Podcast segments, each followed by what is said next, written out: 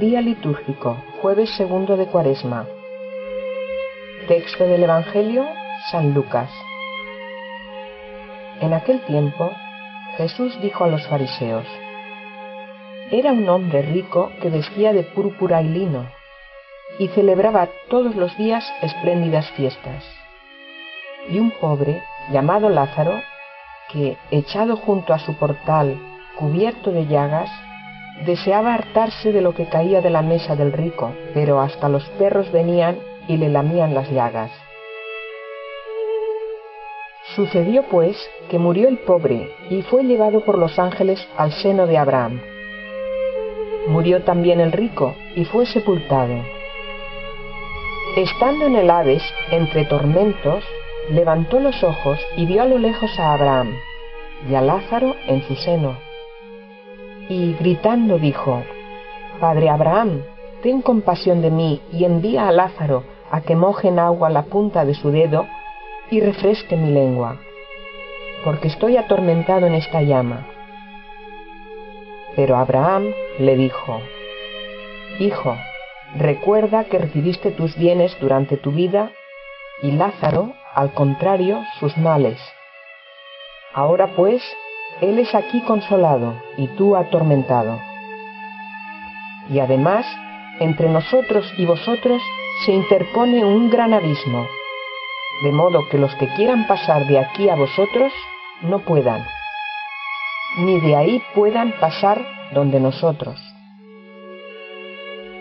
Replicó, con todo te ruego, Padre, que le envíes a la casa de mi Padre, porque tengo cinco hermanos, para que les dé testimonio, y no vengan también ellos a este lugar de tormento. Díjole Abraham, tienen a Moisés y a los profetas, que les oigan. Él dijo, no, padre Abraham, sino que si alguno de entre los muertos va donde ellos, se convertirán. Le contestó, si no oyen a Moisés y a los profetas, tampoco se convencerán aunque un muerto resucite.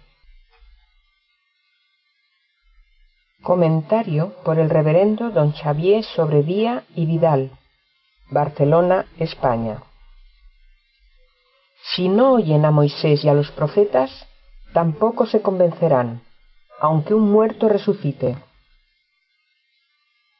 Hoy el Evangelio es una parábola que nos descubre las realidades del hombre después de la muerte. Jesús nos habla del premio o del castigo que tendremos según cómo nos hayamos comportado. El contraste entre el rico y el pobre es muy fuerte. El lujo y la indiferencia del rico. La situación patética de Lázaro, con los perros que le lamen las úlceras.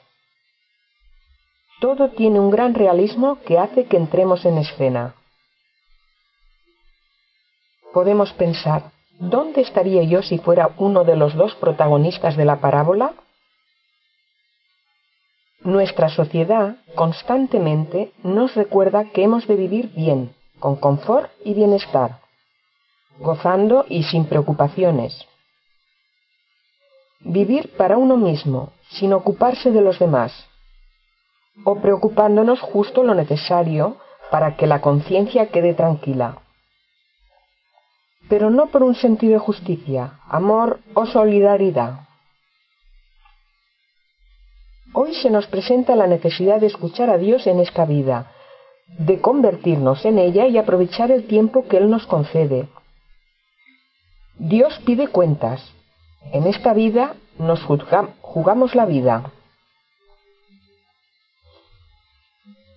Jesús deja clara la existencia del infierno y describe algunas de sus características.